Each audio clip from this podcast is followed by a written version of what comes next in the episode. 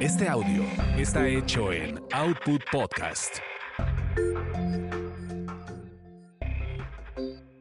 Las chicas listas revisan, planifican, emprenden y sobre todo toman buenas decisiones. Bienvenidos a Las chicas listas, un podcast de finanzas cotidianas y desarrollo laboral con Ivonne Vargas y Verónica García de León.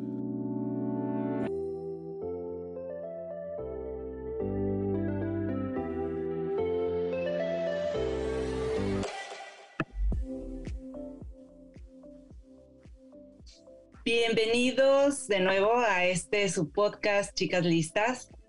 Eh, soy Verónica García de León y estoy muy contenta de estar aquí con todos ustedes eh, de nuevo y saludo a mi querida amiga Ivonne Vargas. Hola Ivonne. ¿Cómo estás, Vero? Me da muchísimo gusto saludarte y darle la bienvenida a nuestras chicas y chicos listos a otra edición, otro episodio de este podcast. También eh, recordándoles que nos pueden compartir los temas y compartir ideas sobre qué les gustaría escuchar en este podcast a través de nuestras redes sociales. En Instagram nos encuentran como arroba las chicas listas y en Twitter eh, chicas listas podcast. Y arrancamos un nuevo episodio.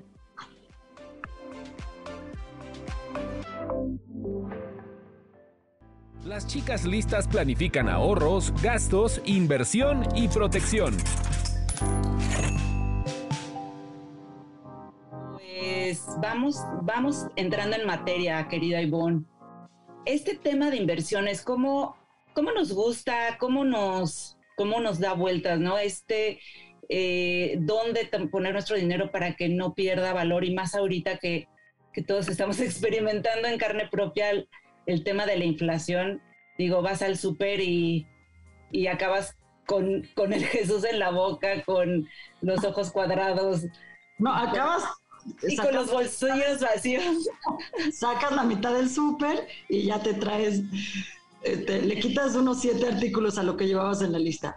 Sí, no, fíjate, Vero, que, que, es un tema que siempre nos piden en chicas listas, porque yo creo que eh, de las inversiones, aunque escucha, o, eh, sobre cómo invertir, aunque oímos que es un tema complejo, que la ausencia de cultura financiera ayuda a que el tema de inversión no se mueva como quisiéramos que se moviera, pues la verdad es que entre uno y otro argumento, lo cierto es que en nuestra audiencia se repiten ciertas eh, dudas, ¿no? Que son como puntos de partida o, o infaltables que tienen que ver como la, con, la inversión. Y por eso creo que vale muchísimo la pena que, en este episodio de Chicas Listas volvamos a retomar el tema de la inversión, quizá ahora con un enfoque diferente, más en el tema de cómo invertir de acuerdo a tu edad, pero yo diría que sobre todo con una super invitada. Ya deja el enfoque. Es la invitada que nos va a ayudar a resolver las dudas que tenemos sobre el tema. Así es, pues eh, tenemos con nosotros a Tali Simons y ella es eh, directora, regional para España y Latinoamérica de eToro, que es un grupo financiero, eh, casa de bolsa. ya está físicamente en Tel Aviv, lo cual pues hace complicado un poco el, el conectarnos en un horario que sea hábil para, para ella. Eh, y por eso le damos como las, dobles gracias para, por estar aquí con nosotras. Tali, bienvenida. Muchas gracias, eh, Verónica y Iván. Es un placer para mí estar acá en Chicas Listas. Oye, pero y déjame hacer un paréntesis, pero las personas que nos están escuchando, como en este momento no estamos lanzando en vivo el podcast, pero para que nos escuchan, eh, no sé cómo se imagina Natalie, pero es una jovencita eh, genio, yo creo que quien tenemos eh, viendo y platicando con ella, eh, un talento, una chica muy joven y con vasta experiencia en este tema de la inversión, así que vamos a tratar de sacar el mayor provecho posible en este ratito que conversemos contigo. Muchas gracias.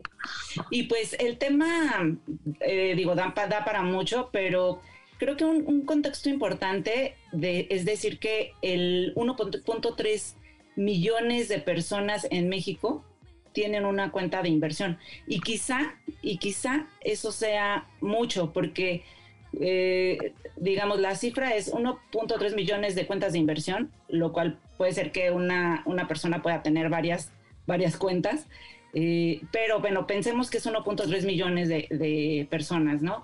Y si somos 120 o 120 y pico millones de personas en México, pues realmente es muy poca cantidad eh, de, personas que están invirtiendo, ¿no? Entonces, a mí me gustaría empezar, Tali, por, por una pregunta que quizá suene obvia, pero ¿por qué, ¿por qué invertir? O sea, ¿cuál sería como el principal argumento que tú darías para empezar una inversión y ya pasamos a ver qué necesitamos para, para empezar? Bueno, yo, yo diría que, que, invertir hay que empezar lo antes posible. De hecho, cuanto más joven, eh, mejor. Invertir desde joven te permite planear inversiones más a largo plazo, que se resisten más a las fluctuaciones que tiene el mercado y que sufrís eh, menos el día a día. Invertir te permite eh, tener, digamos, una base aparte más a largo plazo, ¿no? De, de, protección. Eh, porque bueno, hay que tener en cuenta que al final eh, por ejemplo, no sé si, si nosotros creemos en el sistema de pensiones, ¿no? El sistema de pensiones es un sistema eh, muy tradicional de muchos años que en realidad está caduco porque la cantidad de población activa que hay ahora es más que, perdón, la cantidad de población pasiva es más grande que la activa, o sea que al final va a llegar un momento que no vamos a tener todos el mismo sistema jubilatorio. Y entonces como que invertir es, es para nosotros, es para tener un eh, mejor futuro, es para nosotros tener algo aparte eh, que nos genere un rendimiento y no solo utilizar el dinero para consumir. Claro. Claro, y sobre todo que, que alguien me preguntaba, bueno, ¿y ¿y qué si ahorro, no? O sea, yo ahorro y tengo esa costumbre de ahorrar, ¿para qué necesito invertir? ¿Qué, le dirías? Bueno, es algo que justamente lo, hablaba mucho la otra vez en, con gente de México porque eh, el peso mexicano también se está devaluando, entonces si estamos encima ahorrando en peso mexicano, eh, el, ahorrar cada vez va perdiendo más el valor. El ahorrar solamente de tener el dinero, ya sea, no sé, los argentinos dicen bajo el colchón, ¿no? Pero ponerlo en un jarro o, o tenerlo en una cuenta bancaria, ya sea en este momento que hay inflación en todo el mundo, sea dólares o peso mexicano o cualquier otra moneda, va perdiendo valor. Entonces, eh, la única forma de, mantener el valor es invirtiendo, es generando más valor a ese dinero. Ali, eh, fíjate que te escucho y bueno, yo trato de llevarlo al terreno a veces de temas de carrera, que es lo que yo veo más, temas de empleo, de carrera. Y escucho, por ejemplo, mucho de, la gente que de repente, eh, no sé, es como, como si se viviera en una burbuja, ¿no? Todavía, en este sentido de decir, bueno, eh, voy a trabajar en un lugar, me voy a eh, empezar a generar un ahorro para el retiro y luego cuando pierden el trabajo, no, no solo pasa que, ahí entra el caos, ¿no? Sino que de repente la gente se pone a buscar un nuevo trabajo, por eso lo vinculé con el tema carrera, se pone a buscar un nuevo trabajo cuando ya no tiene trabajo. Y a veces parece que nosotros vamos a invertir ya que generamos deuda, ya que perdimos, ya que nos metimos en un problema financiero grande. La pregunta es, ¿cómo rompo con esa, con esa línea? Y mis primeros pasos para, para generar una inversión, ¿no? Sí. Bueno, yo creo que es un buen punto el que, estás diciendo. Creo que primero, ayer lo estaba diciendo con el ser humano es muy en esa línea, este, tal y quizá un poco la pregunta es que a veces nos esperamos a un episodio que nos sacude tanto que decimos, aprendí la lección, ahora sí voy a ahorrar y ahora sí voy a invertir. O ahora ya no voy a dejar el dinero en el banco y sí voy a invertir. Pero a veces nos esperamos un poquito a ese escenario medio catastrófico, ¿no? Sí, bueno, e, eso es porque a veces uno piensa que cuando está invirtiendo está también gastando el dinero, me parece. Entonces como que te da un poco de miedo, pero en realidad hay una diferencia muy grande. Cuando, cuando uno consume, realmente está consumiendo, o sea, está ese dinero está desapareciendo, ¿no? O sea, en el sentido de que, no sé, por ejemplo, te compras eh, ropa y entonces ahí estás generando un consumo de, que, bueno, ¿cuánto te va a durar esa ropa? ¿No es cierto? y aparte no te va a generar nada en el futuro. Eh, pero cuando uno invierte, lo que está haciendo es generar más, más dinero a futuro. Si le sale bien la inversión, por supuesto, existe riesgo y todo, ¿no? Entonces, eh, relacionándolo con lo tuyo, es que eh, no nos enseñaron y no nos educaron desde muy chicos a hacer esa división por la cual se demanda dinero en el momento que uno empieza a trabajar o en el momento que uno empieza a generar dinero. Hay, hay tres cosas por las que uno demanda dinero, ¿no? La primera es precaución, por si te pasa algo y tienes algún problema y necesitas dinero para solucionar ese problema. La segunda es consumo, la que estábamos hablando de, de comprarte lo que te gusta o lo que necesitas. Y la tercera es ahorro e inversión. Entonces, si nosotros supiéramos cada vez que recibimos nuestro salario, cada día que recibimos nuestro salario, separar en esas tres cosas y poner por separado dinero en esas tres cosas, entonces sería mucho más fácil, digamos, ir, ir hacia adelante. Lo que pasa que, bueno, es una educación que tiene que venir de, mucho tiempo. Pero al final, si, si podríamos eh, hacer eso y después encima plantearnos periodos en los que queremos eh, mantener esa inversión, 5 años, 10 años, 15 años, entonces empezarías eh, a ver más, eh, a ver la verdad de la inversión, ¿no? Porque también está el que, el que invierte y espera que a los dos días ya vea ganancias y se desespera y dice, no, esto no sirve lo que estoy haciendo. Entonces, la ventaja del largo plazo, que ya no te importa el timing, sino más llevarlo a un plazo donde eh, si en algunos meses se puede perder, pero después se puede recuperar y como que ya a largo plazo ya no importa en qué momento uno entra al mercado. O sea, un buen portafolio a largo plazo, que, que por ejemplo puedes escoger empresas que pagan dividendos y, y, son empresas que cada año o varias veces al año te pagan alguna utilidad por las acciones que tenés, eso te da un ingreso que va sumando tu inversión y así vas pasando los años. Lo que quiero decir es que, que hay que, hay que también plantearse un, un, plazo en el cual uno está dispuesto a tener ese dinero sin tocarlo o aparte y, darle y tener paciencia. Claro. Eh, Dali, pues casi tú estás dando ahí los primeros puntos. ¿Qué hay que considerar, independiente de la edad que tengas, para animarte a invertir? Si yo hiciera un mapa de los indispensables, ¿qué habría ahí? Bueno, yo creo que la primera pregunta, y que tenés que ser muy honesta a la hora de respondértela, es cuál es tu tolerancia al riesgo. Es decir, eh, qué tan abierto estás a la posibilidad de perder algo de tu inversión, sea temporal o definitivamente, a cambio de probablemente o posiblemente ganar más. Eh, todos sabemos que esta regla es básica, o sea, a mayor riesgo, mayor rendimiento. Una vez contestada esta pregunta, un buen consejo es pensar en lo que es la diversificación del portafolio. Esto es distribuir el riesgo en, en diferentes activos, que la ganancia de uno te puede compensar la pérdida de otro. Eh, por ejemplo, no te estoy diciendo ahora que vayas a invertir en 10 acciones del mismo sector, sino todo lo contrario, invertir en varias industrias o varios sectores que no tienen la misma correlación. Por ejemplo, durante la pandemia hubo sectores que tuvieron eh, una mayor caída que otros sectores, entonces si tenés el portafolio diversificado, todavía llegas a mantener, aunque sea una rentabilidad menor, no una pérdida. Otro consejo muy útil es que te plantees un, como un plan de inversión, ¿no? Una tesis de inversión. Eh, quizás estés muy convencido en que las energías eh, alternativas son una buena opción, o que los autos eléctricos, o que el sector de la salud. Entonces, eh, o puede ser todo a la vez. Entonces puedes darle así un cuerpo a tu portafolio que te permite considerar otros activos, aparte de esos quizás más seguros. O sea, también hay que creer mucho en la yo creo mucho en la intuición que tenemos las mujeres, ¿no? Y, en este sentido, Tali, eh, ¿tú recomiendas la inversión eh, según la etapa de tu vida? Es decir, hay un tipo de inversión dependiendo de la edad en la que estés, de la etapa en la que en la de la etapa en la, de la vida en la que estés, eh, para que de esa manera tengas riesgos adecuados? O sea, 100%.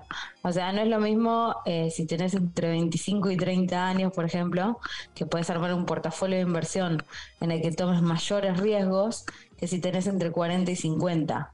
Eh, por una sola razón, eh, es que tu inversión a una edad joven puede resistir más fácilmente a movimientos a corto plazo y, eh, y aún más con tendencias a largo plazo, digamos. La capacidad de recuperación de, ese dinero entre los 25 y los 30 años no es, la misma que entre los 50, entre los 40 y los 50 también eh, en la situación en la que estás, digamos, a nivel de carrera o a nivel familiar, hace que no tengas las mismas eh, capacidades de, ocuparte de la inversión. Entonces, a veces, por ejemplo, cuando sos más joven, puedes hacer inversiones eh, más cortas porque puedes prestarle mucho más atención y cuando sos más grande y tenés otras obligaciones, realmente necesitas, por ejemplo, carteras más eh, digamos, eh, de largo plazo, donde no tenés que estar prestando atención a los activos eh, tan a largo plazo.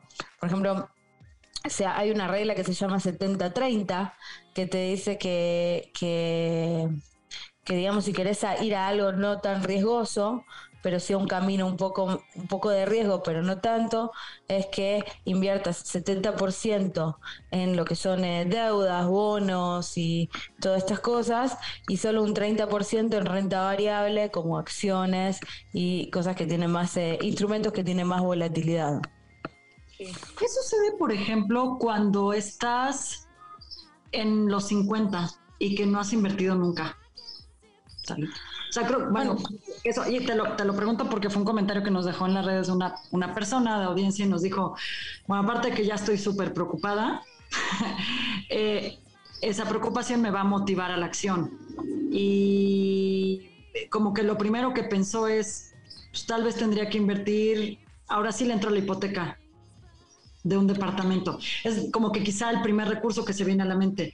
¿Es válido esas inversiones como tan convencionales o seguras? ¿No lo es? ¿Qué tendrías que hacer? Mira, en el tema de las hipotecas es algo muy discutible porque todo hay que leer bien los términos y condiciones. O sea, el problema muchas veces de las eh, hipotecas es eh, que están eh, indexadas y en países como los nuestros que están adosadas a, la tasa de interés, si hay mucha inflación y están indexadas a la tasa de la construcción o a la misma tasa de, interés, puede ser que la cuota solo siga avanzando y creciendo y haciéndose más grande con el tiempo, eh, más allá del precio, digamos, del activo. Em, yo creo que, a los 50 y, también más grande se puede invertir, pero se tiene que invertir en, eh, productos financieros de bajo riesgo eh, y, elegir un camino. O sea, si, por ejemplo uno va a una casa de inversión, te tienen que dar diferentes caminos. Por ejemplo, eh, en el mercado de valores hay activos que siempre aparentan un poco más seguros, por así decirlo, ¿no? siempre, siempre hay volatilidad y riesgo, ¿no? Como son los bonos, que te van a dar menos rendimiento, pero a veces tienen eh, eh, un, plusvalía mejor eh, y, tienen un efecto menor ante el riesgo. por ejemplo, están, hay un ETF que se llama bonos, se llama TLT, que son bonos del Tesoro de Estados Unidos a 20 años.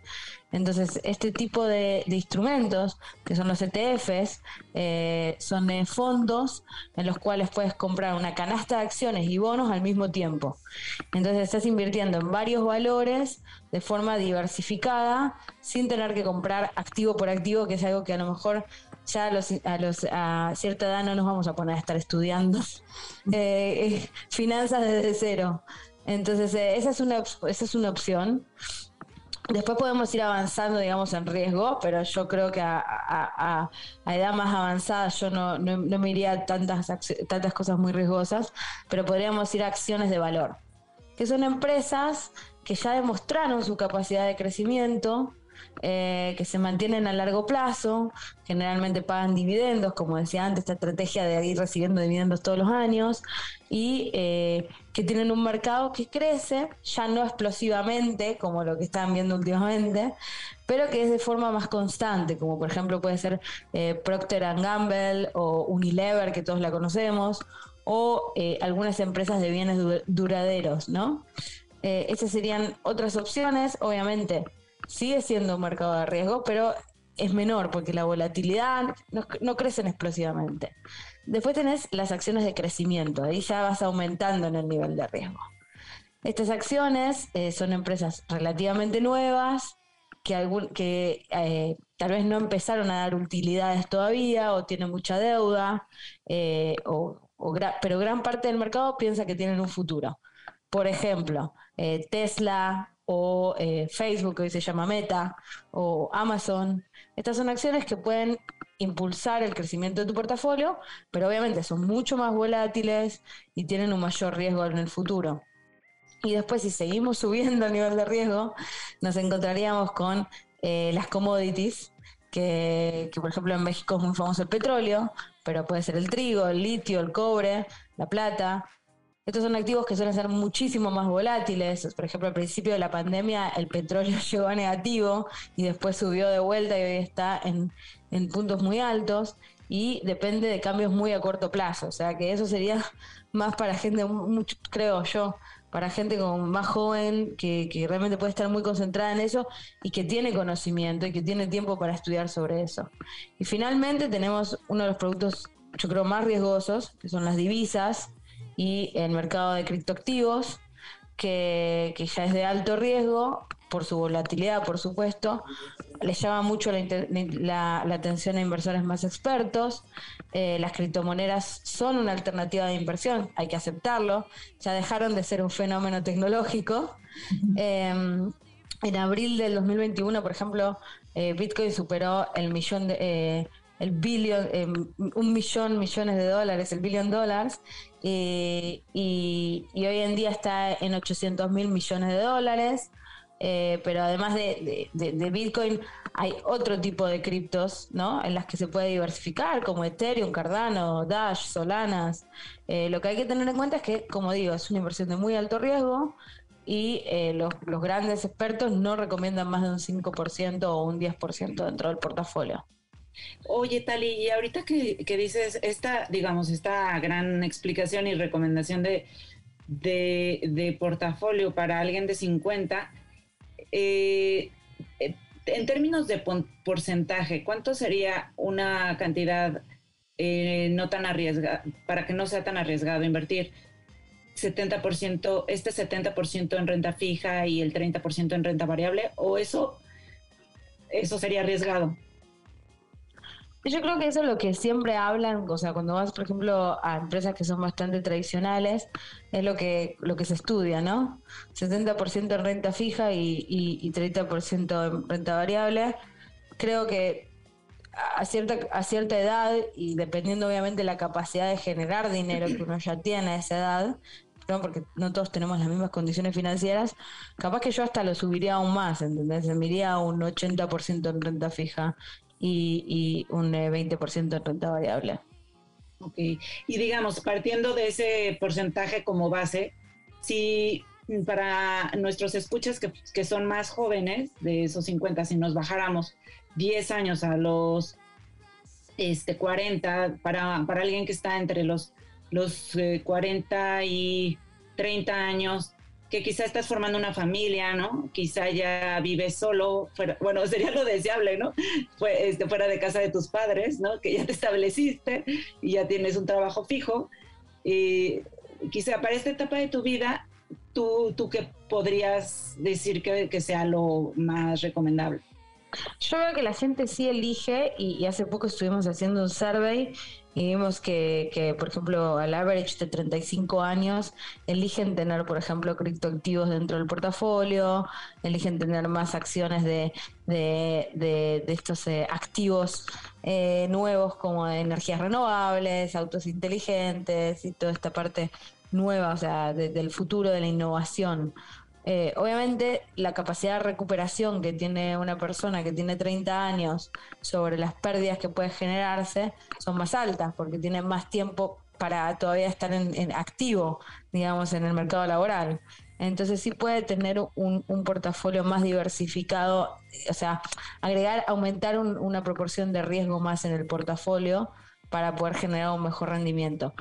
Por supuesto, en cada situación es diferente, porque estás hablando acá de que hay personas que estamos hablando que pueden estar viviendo solos con trabajo, pero también puedes estar poniendo en ese mismo rango de edad personas que acaban de tener hijos y están eh, comprando una casa. Entonces ellos van a tener que tener un menor riesgo porque necesitan más, más ingresos para, subsistir o para precaución. Y ahí volvemos a lo que estábamos hablando al principio, ¿no? De esas tres, tres, em, tres puntos muy importantes. ¿Cuánto necesitamos para precaución? ¿Cuánto necesitamos para consumir? ¿Y cuánto podemos invertir? Siempre hay que definir eso. Entonces, más allá de la edad también, es la situación en la que estás en tu vida que te demanda cierta cantidad de dinero para el consumo. No es lo mismo estar solo viviendo en la casa de tus padres eh, que estar viviendo solo eh, en un alquiler o bien estar viviendo ya con hijos, que el dinero que se te va en consumo es mucho más alto y entonces la distribución entre consumo, precaución e inversión es distinta. Buenísimo. Dali, un poco ya para ir cerrando nuestra entrevista y seguramente pues nos daría para una charla más amplia y por eso te, invitamos para dar continuidad al tema en otro episodio de Chicas Listas, pero la, pregunta que te quiero hacer es, eh, y porque estoy tratando de recordar algunos comentarios que nos han dejado en redes, eh, por ejemplo, alguien decía, me voy a animar a, a una hipoteca porque he escuchado de voz de muchos especialistas que ahorita aunque hay una tasa de interés alta, en dos años puede ser peor. Y te pongo este ejemplo porque creo que a veces esa situación de un país, su economía, ese rumor que ahí anda, puede, puede, puede influir. Si tú no estás bien informado, eh, ya tú aquí nos explicaste el tema de los niveles de riesgo y estas tres eh, áreas, además, precaución, consumir, ahorrar e inversión. Pero digamos que la persona no tiene todo esto y creo que aquí se hace fundamental que escojas a alguien que te pueda ayudar a armar ese portafolio y te haga consciente de tu nivel de riesgo y de lo que puedes. Así que mi pregunta es, en lugar de dejarte guiar por rumores, cómo puedes elegir a un buen asesor que te ayude en ese, en ese, o cómo puedes elegir una buena capacitación, un buen curso, que te ayude a hacerte consciente de tu nivel de riesgo, de que te haga una radiografía de lo que eres y que a partir de eso elijas. Bueno, yo creo que sí, eso es algo, un, un, challenge muy grande en realidad. Sabes, es muy difícil saber quién es el correcto para, para que te pueda ayudar. Y es verdad que a veces eh, la gente va pasando el rumor, ¿no? De boca en boca y se va generando ese teléfono roto. Eh, es verdad que hoy en día estamos viviendo en un mundo en general, a nivel mundial, inflacionario. Entonces, eh, lo que decís de que la tasa de interés va a ser peor o que vamos a tener una devaluación muy grande, es verdad.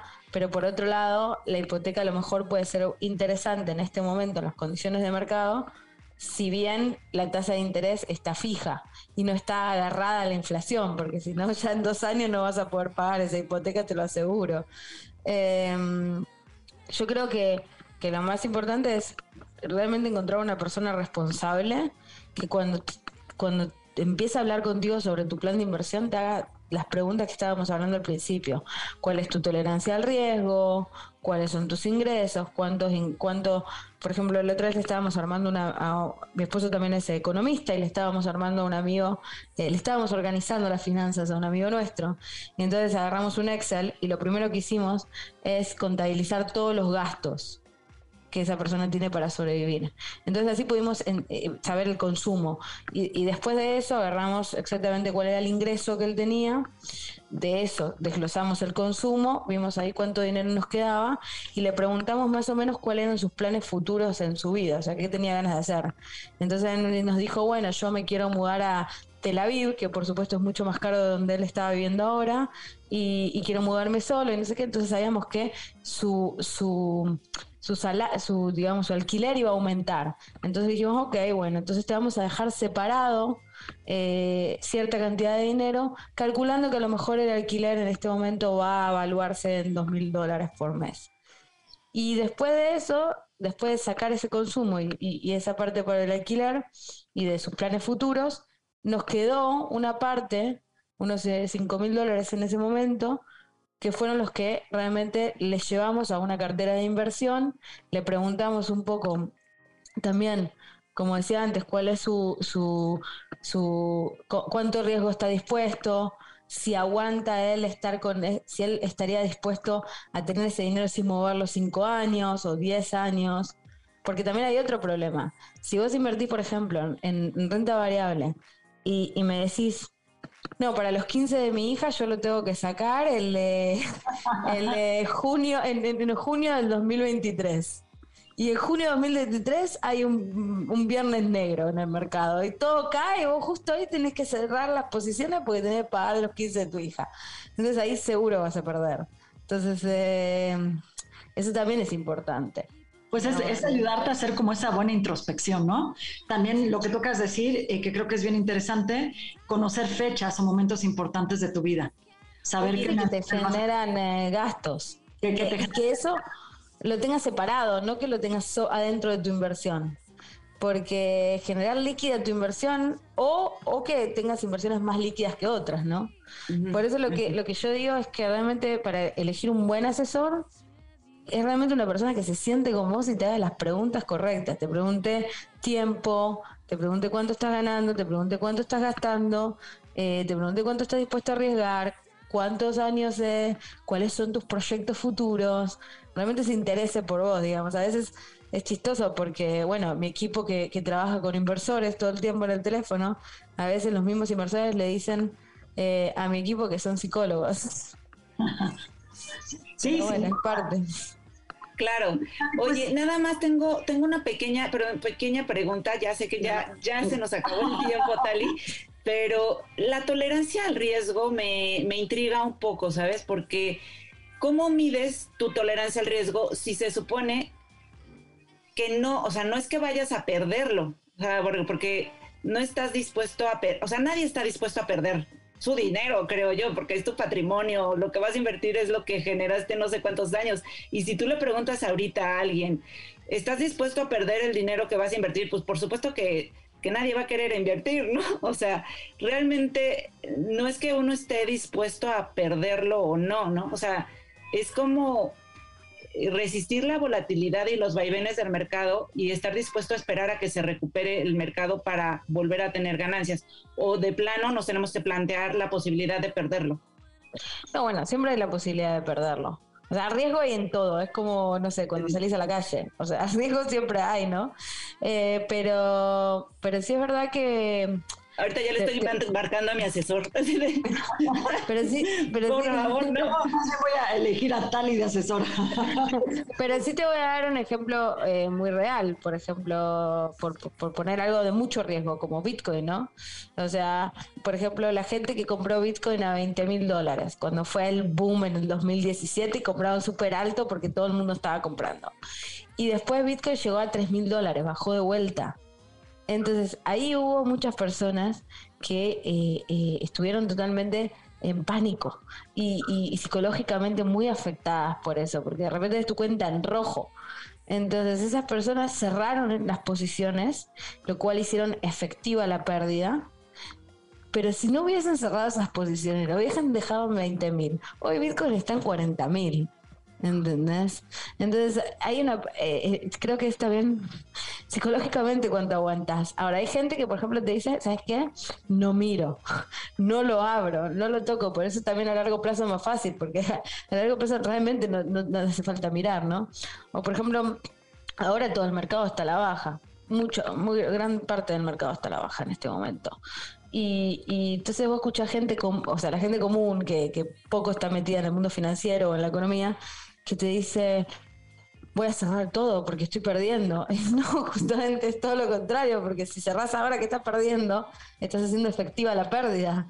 Espera que se recupere, excepto que sepas que es algo muy malo, que invertiste en algo que se va, a que va a tronar, como dicen allá en México, eh, déjalo.